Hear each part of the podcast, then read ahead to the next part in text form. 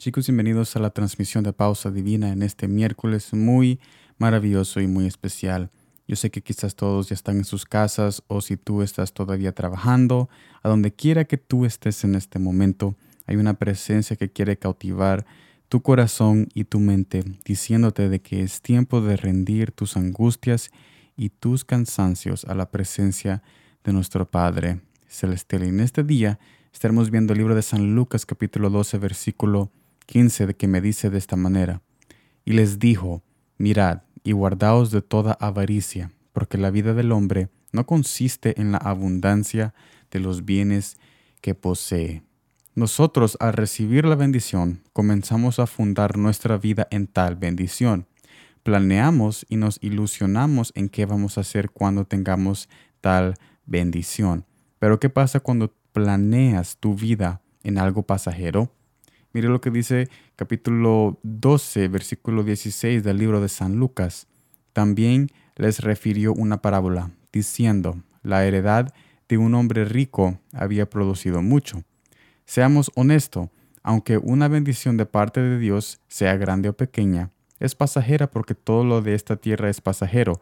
Sin embargo, es por su gracia que nosotros recibimos lo que tenemos. Claro, hay que ser agradecidos, pero hay que saber agradecer correctamente. Y continúa al versículo 19 del versículo que acabamos de leer anteriormente, 16 del libro de San Lucas capítulo 12.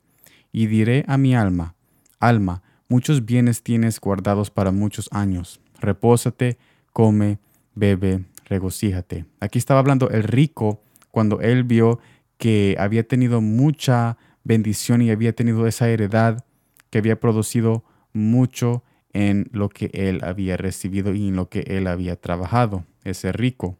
Cuando no sabemos agradecer es cuando planeamos nuestra vida en lo que tenemos y no en quien la da. Después viene el día donde nos encontramos con un juicio eterno de algo pasajero que nos aferramos. Mire lo que dice el libro de San Lucas capítulo 12 versículo 20, el siguiente versículo. Pero Dios le dijo a quién, al rico que estaba alogándose a él mismo pues, por su heredad y por, y por las cosas que él tenía. Necio, le dijo Dios, esta noche vienen a pedirte tu alma, y lo que has provisto, ¿de quién será? No planees en otras palabras, con este pasaje Jesús me está diciendo que no planees tu vida en lo que Jesús te ha dado. Esto también incluye familia, hogar, trabajo y esposa o esposo. Puedes hacer planes con ellos, pero no necesariamente tienes que planear tu vida en tales esferas, porque cuando mueras, no es tu esposo o tu esposa, tus hijos, tus carros, tu casa, ni aun tu dinero quien te recibe en el otro lado. Es aquel quien necesita recibir en tu corazón hoy, quien te recibe cuando tú mueres. Planea tu vida en Jesús porque Él te la ha dado y es Él quien te da todas las cosas que tienes. Así me pasó hace poco. Hice el error de planear mi vida en las cosas que recibía de Él, menos de planear mi vida en Él.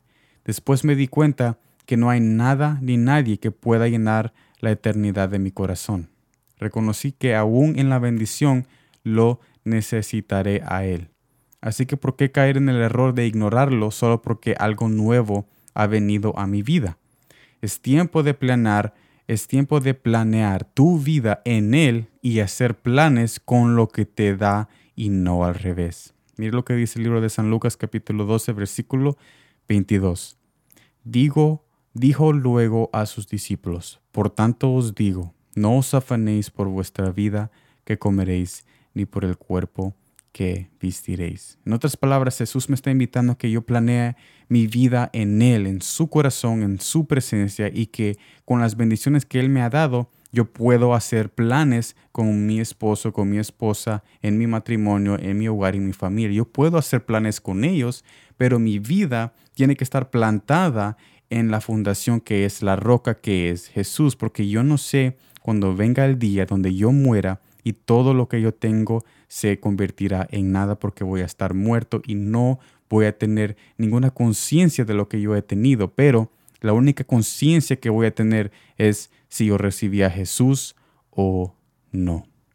Esto ha sido Pausa Divina Transmisión. Gracias por estar aquí. A todos los que escuchan este mensaje, espero de, espero de que ustedes sean bendecidos durante esta semana. Yo sé que todavía falta jueves y viernes para llegar al fin de semana, pero déjenme decirles de que Jesús les puede dar el descanso que ustedes necesitan día a día cuando tú tomas el tiempo de escucharlo y cuando tomas el tiempo de hablarle a Él con una oración íntima y con una comunión que Él espera de ti como hijo y hija eterna que tú eres.